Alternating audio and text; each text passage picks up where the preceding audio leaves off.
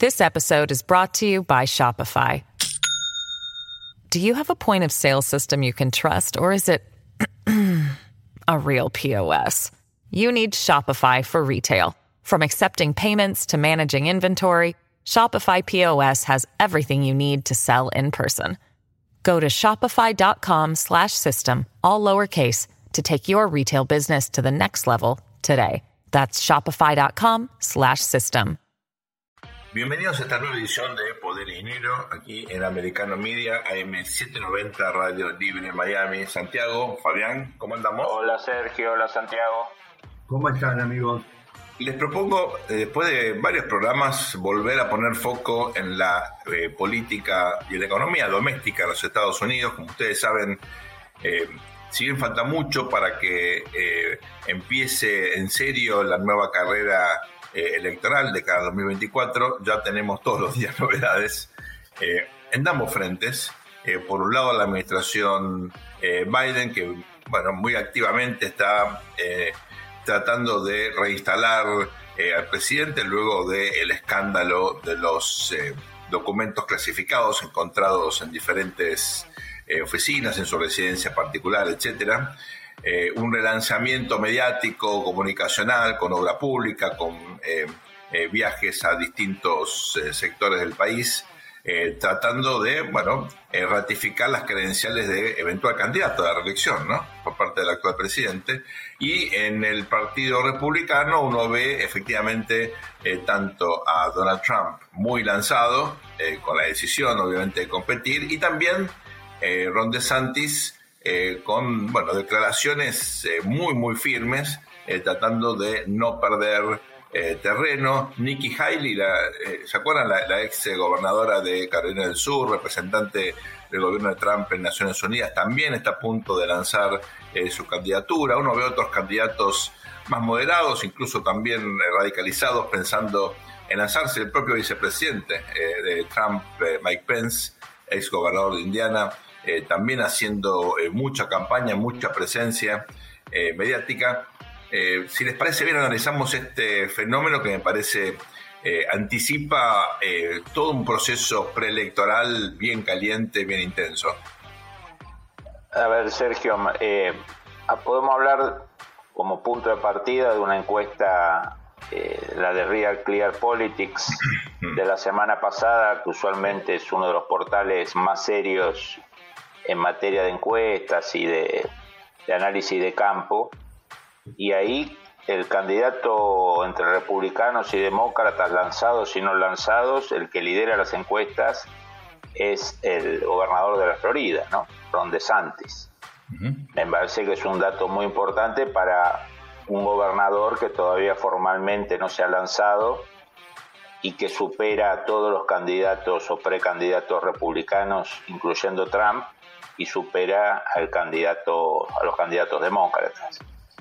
Segundo dato de esa encuesta es que pese a todas sus dificultades físicas y pasados y documentos olvidados en un auto, en un garage, eh, con clasificación secreta, en esa encuesta, eh, por lejos, el candidato demócrata más taquillero eh, sigue siendo el presidente Biden, que creo que es un, un dilema para el Partido Republicano, es un dilema para el Partido Demócrata que el candidato más taquillero, por una cuestión física y biológica, probablemente no se pueda presentar.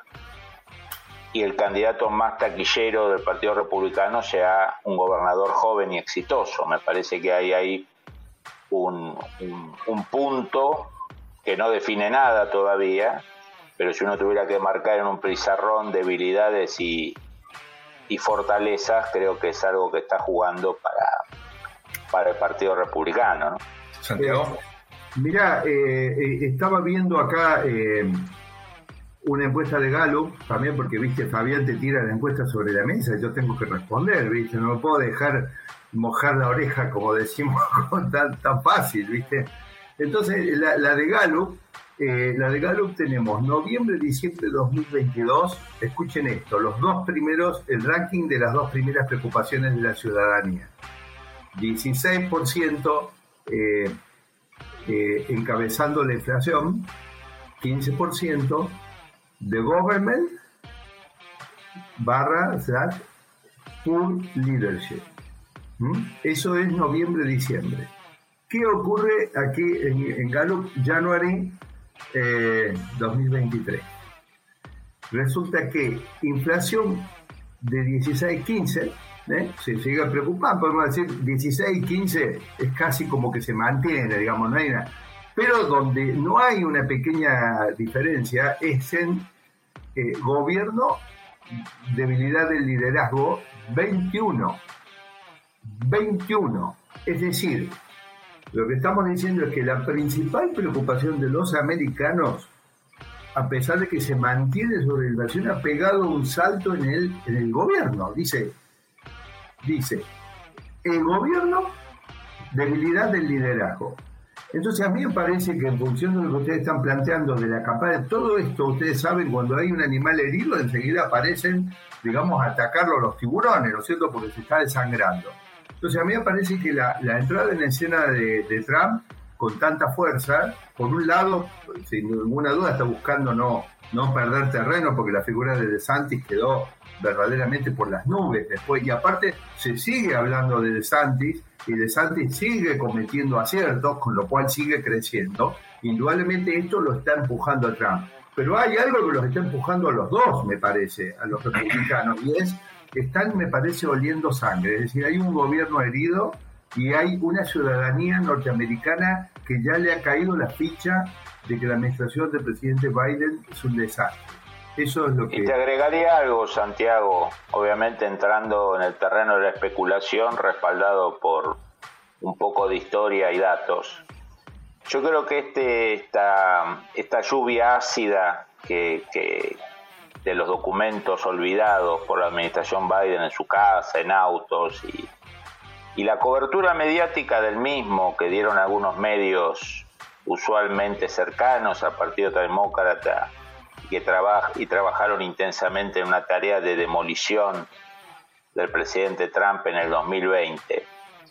Eh, me parece que hay sectores del Estado profundo de Washington de, aquellos que se quisieron sacar de encima a Trump por no respaldar la idea imperial de Estados Unidos, por tener una visión que no siempre coincide con las grandes estrategias globales de las agencias permanentes de Estados Unidos, esas mismas agencias que demolieron mediáticamente y en las redes sociales a Trump, me parece que no tienen interés de un segundo mandato de Biden.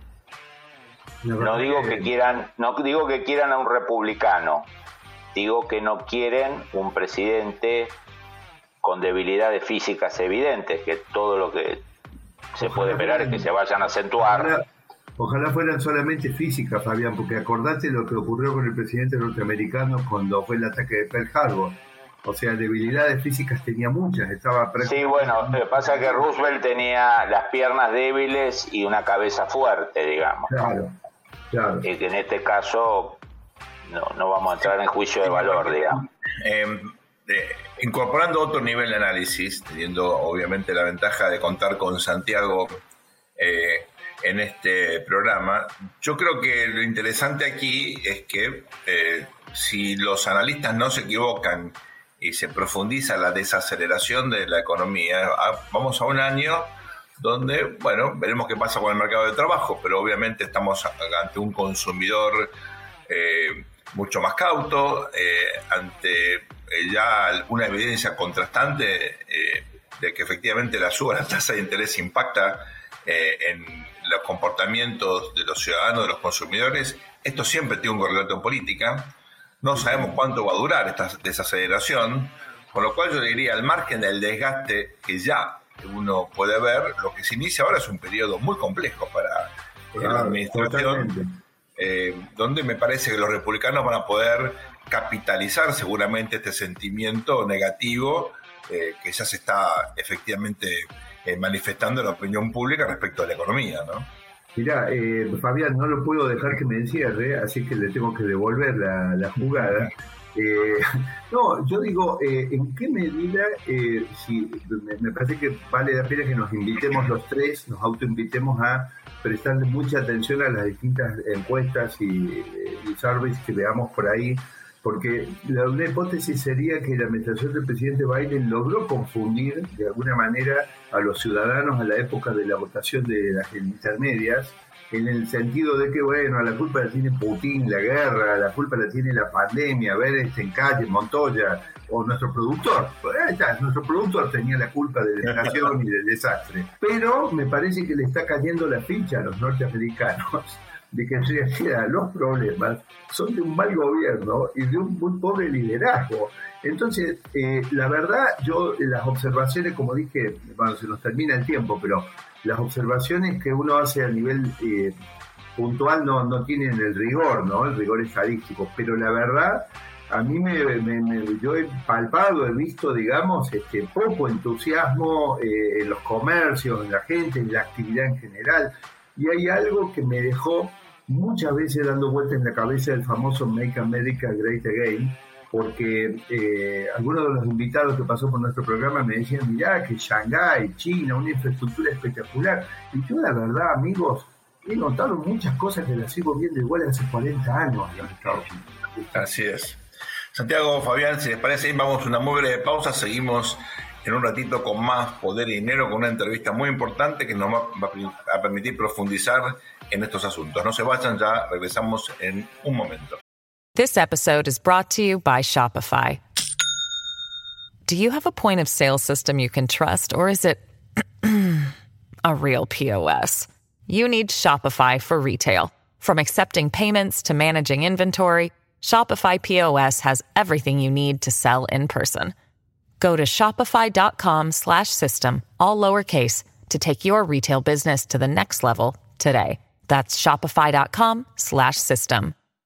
Bienvenidos a este nuevo bloque de Poder y Dinero, aquí en Americano Media AM790 Radio Libre en Miami.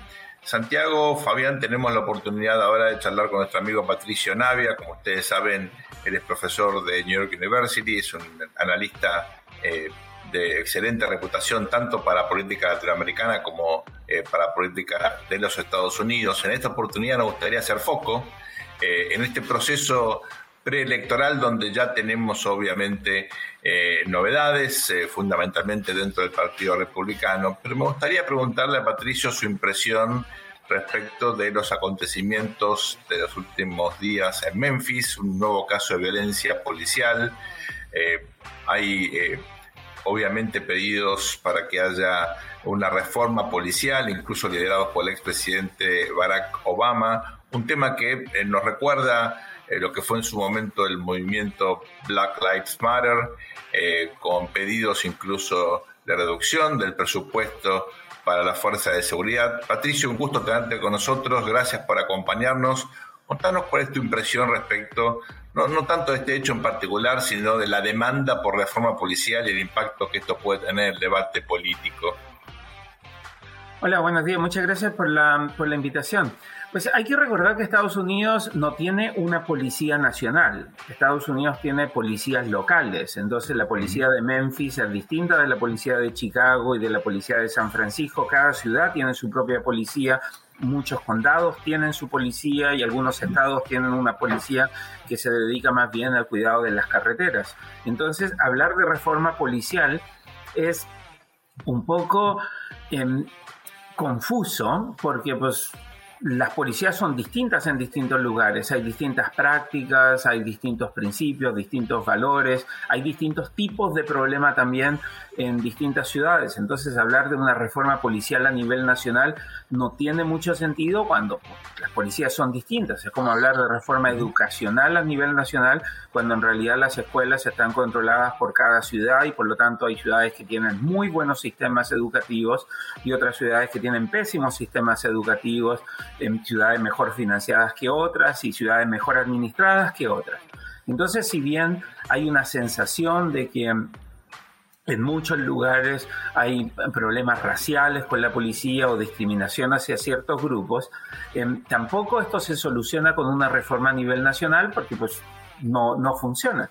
Lo que sí se puede hacer a nivel nacional es generar incentivos para que haya modernización de la policía, para que haya ese tipo de reformas. Ahora, lo que ha pasado después de la lamentable muerte de, este ciudadano eh, afroamericano en, Memphis es que muchos están tratando de revivir, de aleonar a la base, ¿no? Lo que, lo que realmente está pasando aquí es que muchos dicen, mira, tenemos un problema de racismo institucionalizado en Estados Unidos que sistemáticamente discrimina contra las personas de minoría y contra las personas de color, ¿no? Y, y ese es como el mensaje para tratar de movilizar a un electorado que está bastante menos entusiasmado con el Partido eh, Demócrata de lo que necesitan los demócratas para ganar la próxima elección. El, problema de fondo acá es que los demócratas dicen, mira, nosotros pensábamos que los latinos y los negros siempre votaban por nosotros, pasara lo que pasara, y lo que estamos empezando a ver es que los negros no están tan interesados en votar por nosotros,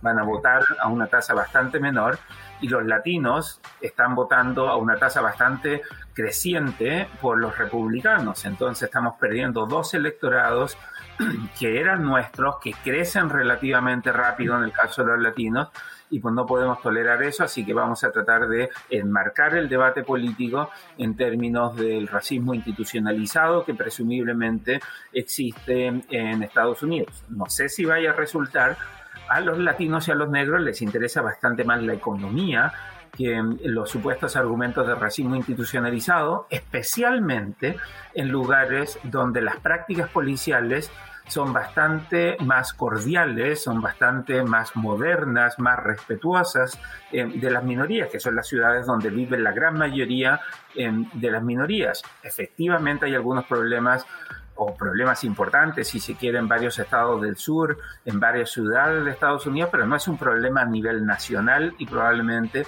el esfuerzo por tratar de convertir esto en un problema a nivel nacional va a fracasar porque pues no puedes inventar problemas, la gente ve cuáles son sus problemas y para muchos el problema sigue siendo el de la economía. Patricio, ahí uno de los de las diferencias con, el 2020, cuando el Partido Demócrata logró agitar las calles con sus minorías intensas y mezclar el COVID con, la violencia policial, por más que el famoso caso que desató la violencia en el 2020 se dio en un condado demócrata, ¿no? Pero la culpa era de Trump.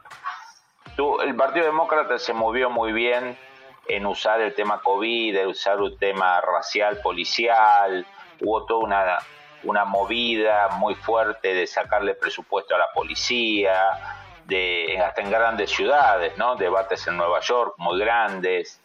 Eh, creo que una de las diferencias con el 2023 y lo que se avecina en el 2024 es que ya eh, se respira el fracaso en muchas ciudades importantes de este dejar hacer a la delincuencia, ¿no? Hay ciudades eh, como Nueva York, ciudades como Chicago, que ya están en la tapa de los diarios por problemas serios de drogas, de violencia, de tiroteos.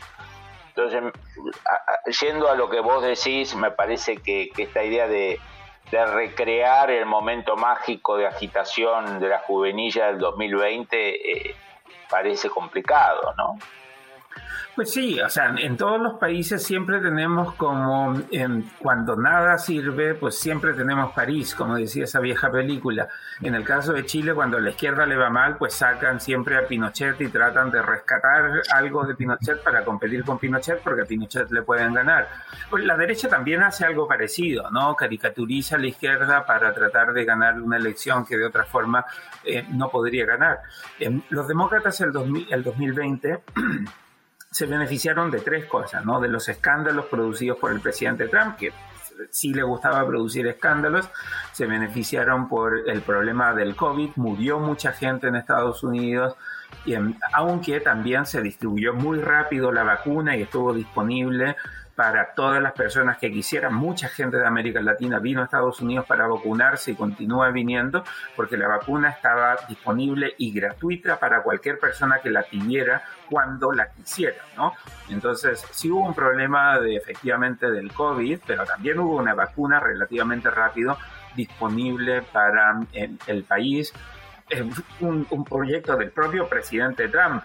lo podemos criticar por muchas cosas, pero sí le puso dinero al, proceso para sacar una vacuna relativamente, relativamente rápido. Y el tercer tema fue el tema de la economía, que la economía se paró producto de las órdenes de, eh, de, cuarentenas que hubo en muchos lugares de Estados Unidos y las restricciones a la movilidad, y eso hizo que la economía se parara mucho, la gente vota con el bolsillo y pues la economía no andaba bien y decidieron escoger a un presidente demócrata. Ahora el problema es que los demócratas están en el poder, el COVID ya no es tan importante, pero hay inflación, la inflación va bajando, eso es una buena noticia, pero sigue relativamente alta, los sueldos no subieron tanto como la inflación, entonces mucha gente tiene menos capacidad de ingreso y le preocupa la economía también preocupa mucho, y este es un problema fuerte para, en general, el discurso del Partido Demócrata, preocupa mucho la delincuencia, hay niveles más altos de delincuencia, y en general el discurso idealizado de los demócratas es que los delincuentes son en realidad víctimas de la sociedad y los tenemos que tratar de, reincorporar, los tenemos que tratar de reeducar para que sean em, personas que contribuyen a la sociedad, que, que, sí, idealmente sería el caso, pero la gente dice, pero bueno, cuando a mí me asaltan y le pegan a mi hija o cuando tengo miedo de salir a la calle, pues no me preocupa tanto reeducar a esa gente, sino me preocupa que esa gente no esté en la calle eh, atemorizándome. Entonces, está bien, en el largo plazo, eduquemos, invirtamos más en educación y en reincorporación, reintegración de las personas a la sociedad, pero mientras tanto, protéjame porque tengo miedo de salir a la calle. Y ahí es donde los demócratas fallan y donde ganan eh, siempre los candidatos de mano dura. Incluso en lugares como Nueva York o en San Francisco, la demanda por mano dura estas son dos ciudades muy demócratas en el país, ¿no? La demanda por mano dura es muy fuerte. Inmediatamente después del, del movimiento de Black Lives Matter o el de desfinanciar a la policía, Nueva York escogió a un policía como alcalde, a un ex policía, porque al final la gente, por más demócrata que sea, dice, pues yo soy demócrata, quiero vivir en sociedad, me gusta ir a los parques e interactuar con otras personas, pero pues quiero que los parques estén seguros y que no me asalten cuando voy a los parques, así que quiero que haya también ley y orden. Entonces ahí es un desafío complejo para el Partido Demócrata y por eso trata de desviar la atención hacia otros problemas, ¿no? Como el racismo institucionalizado y no la delincuencia. Patricio, vamos a ir a una muy breve pausa, pero te planteo un interrogante ya mirando el escenario preelectoral. Ambos partidos obviamente están ya eh, pensando en el 2024. Uno ve naturalmente más movimiento en el Partido Republicano por razones obvias, eh, con eh, Trump muy lanzado, de Santis muy instalado, Nikki Haley eh, que quiere participar, el ex vicepresidente Mike Pence también metido en la carrera, algunos otros que están también mirando si entran o no, o cuándo entran. Eh, nos gustaría tener tu opinión al respecto. Vamos a una muy, muy, muy breve pausa, no se vayan. Volvemos enseguida con más poder y dinero aquí en Americano Media, AM790 Radio Libre Miami. Bienvenidos a este tercer bloque de Poder y Dinero, aquí en Americano Media, AM790 Radio Libre Miami. Estamos charlando con nuestro amigo Patricio Navia, profesor de la New York University, especialista en política latinoamericana, pero tiene realmente una comprensión, como ustedes habrán notado, sofisticadísima de la política de los Estados Unidos. Dejamos planteado el interrogante de este proceso preelectoral, donde en el Partido Republicano ya uno ve bueno, un adelantamiento, por lo menos de nombres. No, no, no, está clara la estrategia todavía, falta un tiempo para que empiecen los debates, pero ya hay algunos movimientos, Patricio, nos gustaría tener tu opinión al respecto. Sí, las primarias comienzan en enero del 2024, así que ya falta menos de un año para las primarias, hay que montar eh, equipos de campaña, hay que tener una organización de campaña, entonces aquellos que aspiran a ser candidatos presidenciales tienen que empezar a moverse ya y empezar a reunir, a reunir dinero, recaudar dinero para esas campañas. Por eso la ex gobernadora de Carolina del Sur, Nikki Haley, que sería la primera asiática americana, ella de, familia de origen de la India, en llegar a la presidencia, ya anunció que va a ir por la presidencia, pone, significa que empieza a estructurar su organización para recaudar fondos, probablemente eso haga que también Ron DeSantis formalmente lo anuncie para poder empezar a recaudar fondos para la em, presidencia Donald Trump ya está en eso. Normalmente el partido desafiante empieza a hacer esto antes porque el partido en el poder tiene que esperar a ver qué es lo que hace el presidente en ejercicio, ¿no? El presidente en ejercicio cuando dice yo voy, normalmente los demás dicen pues yo no te voy a desafiar, así que todos apoyamos en este caso al presidente Biden. Biden ha dicho, pese a su edad, ya tiene más de 80 años, que él tiene ganas de ir a la, a la reelección, va a tener 82 años cuando eh, sea la reelección, y, dejaría el poder con 86 años. Sería el presidente de más edad en la historia eh, de Estados Unidos. Entonces algunos creen que hay buenas razones para que él no vaya, pero mientras él no decline formalmente, los otros demócratas que tienen ganas de ir probablemente no van a anunciar. Por eso estamos viendo más movimiento en el Partido Republicano que en el Partido Demócrata.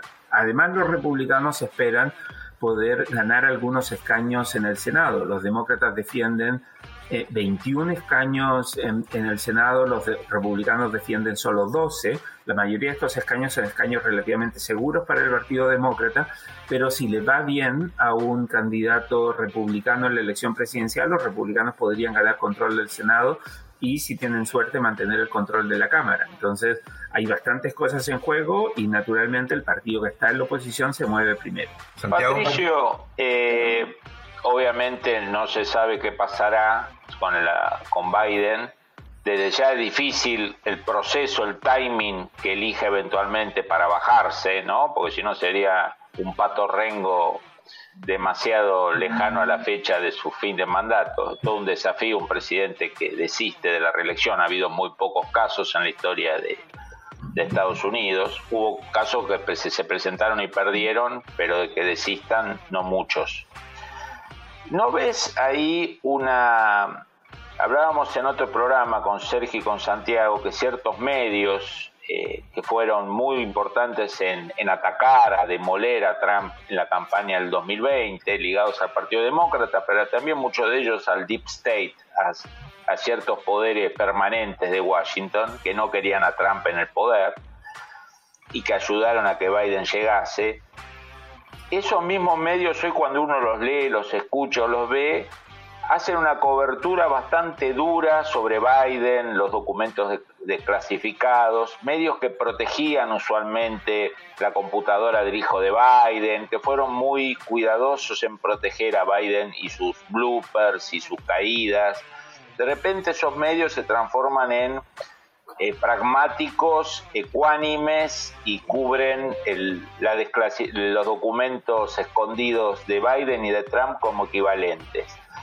Hay sectores, vos ves en Washington, que están eh, como no deseosos de un segundo mandato de Biden. Pues digo, uno puede tratar de revertir todas las cosas y puede tener éxito en revertir casi todas las cosas salvo la edad, ¿no? Hasta ahora no hemos podido como, como seres humanos hacer que la gente siga viviendo más allá de lo que normalmente pueden vivir. Y Biden sí está viejo y se nota que está viejo, entonces mucha gente dice, mira, en una de esas no aguanta la campaña, porque pues la campaña es agotadora, tienes que ir a distintos lugares, eso no es lo mismo que hacer campaña en Uruguay o en Chile o en Argentina, donde el 40% de la población vive en una zona geográfica relativamente limitada. En Estados Unidos tienes que viajar a los distintos estados, tienes que visitar muchas partes y si eres presidente tienes que pues, andar además conectado a todas las cosas que tiene que hacer el presidente. O sea, hacer campaña de reelección para un presidente tiene muchas ventajas porque pues llegas en el avión presidencial, llegas con toda la escolta presidencial, o sea, ya estás como presidente buscando la reelección, pero la percepción general es que los presidentes son personas importantes que tienen energía y tienen fuerza y pueden hacer muchas cosas a la vez. Con Biden eso es un poco más difícil porque ya por la edad pues también se le complican algunas cosas. Todo depende también de quién va a enfrentar, ¿no? Si enfrentar a Trump, que también está ya en sus tardíos setentas, pues parece más fácil, pero si a Biden le toca enfrentar a una persona que tiene la mitad de su edad o 30 años menos, entonces sí la energía eh, se va a notar eh, muy distinta. Entonces hay varios demócratas que dicen en una de esas este es el momento para hacer la, la transición. Si la economía anda bien, las chances de que un demócrata puede ganar aumentan y eso nos ayudaría mucho a que gane un demócrata que pueda ir a la reelección después en 2028. O sea, ya te aseguras 12 años en, el poder o optimizan las chances de estar 12 años en el poder. Entonces muchos demócratas dicen, pues a lo mejor hay que ayudarle a Biden a que se dé cuenta que eh, es mucho mejor dejar eh, pasar a la historia como un presidente exitoso de un periodo que como un presidente que intentó buscar la reelección y no pudo, y que disfrute pues sus últimos años habiendo sido un presidente exitoso de un periodo que declinó buscar la reelección. Igual no le quedan muchos años de vida útil al presidente Biden. Ojalá que viva por mucho tiempo, pero hasta el momento pues, los seres humanos no viven para siempre. Eh, Patricio, el tema eh, eh, resultó muy claro, eh, muy clara tu descripción con la que coincido de en qué medida, por una cantidad de temas de agenda que impone la realidad, la administración demócrata como demócrata sale de su zona de confort, ¿no es cierto? Porque tiene que empezar a hablar de temas que no, no le gustan y tratar de ver cómo recupera votos que se le pueden escurrir. Eh, respecto al tema económico, estábamos, eh, en algún momento hemos compartido con, Fabián y con Sergio eh, datos de algunas encuestas. Una que yo tenía era de Gallup. La de Gallup muestra para noviembre, diciembre, por ejemplo, las dos principales preocupaciones eran, número uno, 16% la inflación, número dos, 15% eh, pobre, eh, eh, mal gobierno, pobre full leadership, pobre liderazgo del gobierno. ¿no?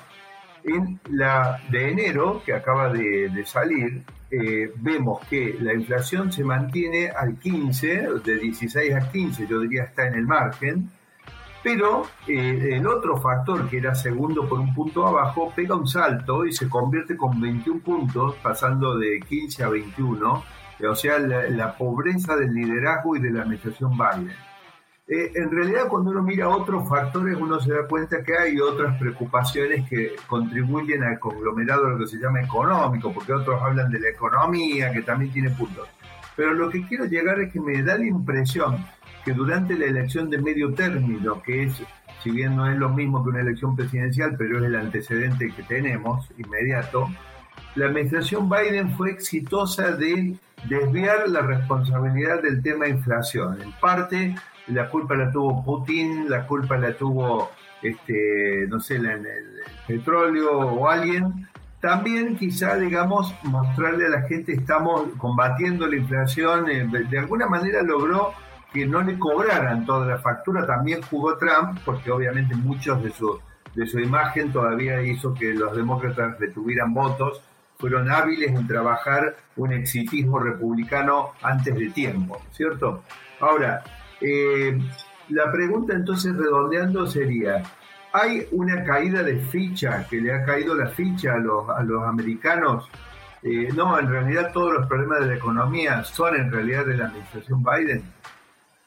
No, en general, Súper rápido. por favor, te, vamos a pedir el uso de tu capacidad de síntesis porque tenemos apenas un minuto y medio para esta, pregunta. Muy, muy rápido. Los americanos en general quieren a Biden, les gusta Biden, creen que Biden ha hecho las cosas bien, pero incluso los demócratas preferirían que alguien más fuera el candidato presidencial, ¿no? incluso los demócratas dicen, mira, bien Biden, lo hiciste bien, gracias, te pasaste, pero pues ahora le toca a alguien más. Entonces el problema de los demócratas va a ser poder conciliar lo que quiere el militante del Partido Demócrata, la gente que vota demócrata, con lo que aparentemente quiere Biden, que seguir en el poder. La gente le dice gracias, pero no queremos que siga. Patricio, eh, el problema con, contigo es que siempre nos quedamos con gusto a poco. Eh, así que te vamos a comprometer para un próximo programa. Eh, la verdad que tienes una claridad conceptual notable y una capacidad de comunicación que nos ayuda a nosotros y a nuestra audiencia a entender problemas muy complejos. Muchísimas gracias por acompañarnos. Ustedes no se vayan, ya volvemos luego a esta muy breve pausa con más poder y dinero aquí en Americano Media. Bienvenidos a este cuarto y último bloque de Poder y Dinero aquí en Americano Media, AM790 Radio Libre Miami. Dedicamos el programa de hoy a la política interna de los Estados Unidos. Pensando obviamente en el calendario electoral, ustedes saben, las primarias arrancan dentro de un año, más o menos, pero claro, eh, los distintos candidatos ya se están posicionando, están organizando sus respectivas campañas, hay mucho movimiento fundamentalmente en el Partido Republicano, también en parte especulaciones en el Partido Demócrata, tuvimos a nuestro amigo Patricio Navia, que otra vez desplegó su conocimiento, su capacidad analítica, su picardía, hay que decirlo también, ¿eh? Eh, en, su análisis. Me gustaría ver las reflexiones de Santiago y de Fabián al respecto. Santiago. Eh, yo, quisiera decir que a mí me, me, deja un poco... me, deja un poco preocupado, digamos, el, comentario, él decía, Biden la gente lo quiere, la gente, por los demócratas será, la gente, alguien lo votó, digamos, para ser presidente, eh, aunque haya tenido alguna ayudita, pero votos tuvo. Eh, y, ¿sabes qué?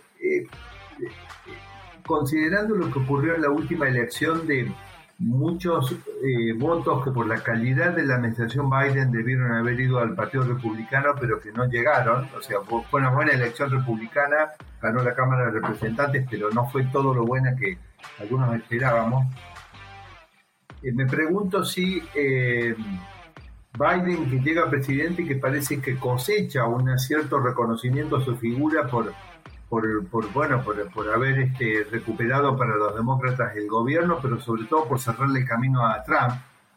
Eh, me pregunto en qué medida eh, e, esto todavía sigue vigente, ¿no? Porque eh, esto nos llevaría a que la interna de los dos espacios, tanto los demócratas que tienen que ver si lo convencen a Biden que por las buenas haga un paso al costado, digamos, y no se reelija, lo cual está, está por verse, porque si la verdad que, que otro candidato demócrata haga pie para ser candidato a presidente con un Biden que queda resentido, digamos, por que lo corren y él no está de acuerdo, la verdad que no es el mejor escenario para el candidato oficialista. Ahora, del lado republicano, verdaderamente, digamos, me, me preocupa, yo le tengo un gran reconocimiento por muchos de los aportes que ha hecho Trump y veo con agrado, digamos, su movimiento, pero la realidad es la realidad política, digamos, ¿no? Y me pregunto en qué medida esa interna republicana eh, y por lo tanto del otro lado la interna demócrata no son las internas las que terminan en cierta medida definiendo eh, de buena, con alta probabilidad lo que va a ser eh, la presidencial 2024. Como decías vos, Santiago, las elecciones se ganan con los indecisos y los independientes, más elecciones tan parejas como en Estados Unidos. Yo creo que el partido que más posibilidad tenga de ganar va a ser el que elija un candidato menos, menos polarizador. Eh, digamos, eh, si el Partido Republicano termina eligiendo a Trump, yo creo que es el candidato que prefieren los demócratas. ¿no? Yo creo que el que le complica la vida al Partido Demócrata es Ron DeSantis. Me parece que ese es el candidato que le preocupa. Yo creo que acá hay em, una especulación tal vez demasiado temprana, ¿no? Eh, en el sentido de eh, entender cuál va a ser eh, el emergente más claro del votante republicano en la primaria. Vamos a tener un votante republicano preocupado por la cuestión económica, vamos a tener un votante republicano preocupado por la cuestión de la seguridad, por la inmigración, eh, va a ser un votante republicano preocupado por el liderazgo débil, como sugería antes Santiago. Tendremos probablemente una eh, mixtura, una mezcla de todos estos issues. Esto va a ser determinante porque muchas veces la oferta política se construye en función de la demanda de los votantes. Eh, digamos, la definición de los ejes discursivos, las estrategias de campaña, están en función de lo que quieran los votantes y ustedes saben, los candidatos tienen, por supuesto, sus prioridades, eh, sus ideas, sus valores, pero terminan moldeando o adaptando justamente eh, la lógica de la campaña a lo que quieren los votantes, sobre todo en la primaria. Después, por supuesto, la elección general es otro juego distinto, más complejo, y ahí sí, como sugería Fabián, creo yo, el candidato republicano que tenga más capacidad de seducir a un votante independiente, medio, eh, tal vez decepcionado de todo, de la política, como ocurre tan comúnmente hoy en el mundo, pero que puede estar atraído por alguna idea fuerza o por credenciales individuales de algún potencial candidato, creo que eso puede hacer la diferencia. Pero va a ser algo, me parece, secuencial. Primero la interna eh, la primaria del, Partido Republicano. Ustedes saben que hay que ver ahí el, calendario. Los demócratas han cambiado el calendario. Se empieza ahora por Carolina del Sur, ya no por eh, New Hampshire o, Iowa, que eran eh, dos primarias, digamos, tradicionales. esto le va a dar seguramente características inusuales este proceso electoral, los cambios en el calendario. Y finalmente hay un elemento vital que es el financiamiento de las campañas. Nos decía eh, Patricio Navia que buena parte, digamos, de los anuncios que estamos viendo estos días tiene que ver con la necesidad de juntar fondos. Son campañas multimillonarias. Ustedes saben que esto está prácticamente desregulado. Eh, incluso lamentablemente hay fondos de países eh, extranjeros que también se cuelan en las campañas a precio ilegal. Ah, ¿no la, no la deciden los rusos con, con los electrónicos? Bueno, no, no, no, no solamente los No, la deciden los rusos cuando pierden los demócratas. Claro, claro. Los rusos, los rusos eh, digamos, eh, es, selectivo, a veces sí, a veces no, no siempre. Depende, como, como todo, depende. Este, depende de lo que convenga la, la prensa liberal, entra o sale el poder ruso. Eh, y además tenemos que agregar el elemento de que las preferencias de las preocupaciones pueden cambiar, como recién veíamos en estas encuestas de los últimos meses. Y además agrego dos elementos más. ¿Qué pasa si en, en el conflicto este bélico, a ver, o de repente Ucrania toma Moscú y gana la guerra, o al revés, o de repente terminan, no sé, rindiéndose, instalándose un gobierno. Eh, todo esto puede ocurrir, eh, es decir, yo no, no es que creo que el conflicto va a terminar mañana, pero de acá hasta la elección presidencial americana podría ocurrir. Pueden pasar muchas cosas. Yo te agregaría algo que sí creo que podemos marcar una tendencia, que en el contexto que vivimos, de clara, clara puja con China, de guerra cuasi abierta con Rusia, de situaciones económicas, llamarmosles complicadas o subóptimas, si queremos ver el vaso medio lleno, medio vacío, yo creo que uno de los activos más importantes que va a tener la próxima candidatura presidencial es un alguien que muestre que ya hizo, alguien con experiencia, alguien que tenga resultados para mostrar, no un outsider. Me, me da la sensación que ahí los gobernadores, especialmente, tienen un activo, especialmente gobernadores de estados exitosos, digamos. ¿no? Me parece que los americanos no van a apostar por la improvisación o por la esperanza de ver qué hace ese, esa persona nueva que llega. Es una impresión que tengo. En este caso, Fabián, tenemos, tenemos una ficha muy poderosa, digamos, que es Ron DeSantis. Lo, lo único que quisiera yo con mucha humildad hacerle llegar a su gente, a sus estrategas de campaña, es que me parece que los Estados Unidos necesitan encontrar otra frase, otro eslogan que golpeó a tal punto que a mí mismo me Make America Great Again, que yo creo que los Estados Unidos necesitan agregar a todo lo que ha sido la gestión eh, de Florida, digamos que se ha traducido en el aplastamiento electoral de la oposición en, la última elección, eh, una, una seducción de que voy a recuperar el liderazgo de los Estados Unidos para la región en el nivel mundial y voy a protagonizar un proceso de que los Estados Unidos me parece que necesitan eh, una especie de impulso de, de, transformación, de, de, updating, de, infraestructura y de otras cosas. Y te agregaría algo, Santiago, latino. Porque siempre pensamos los latinos como centroamericanos.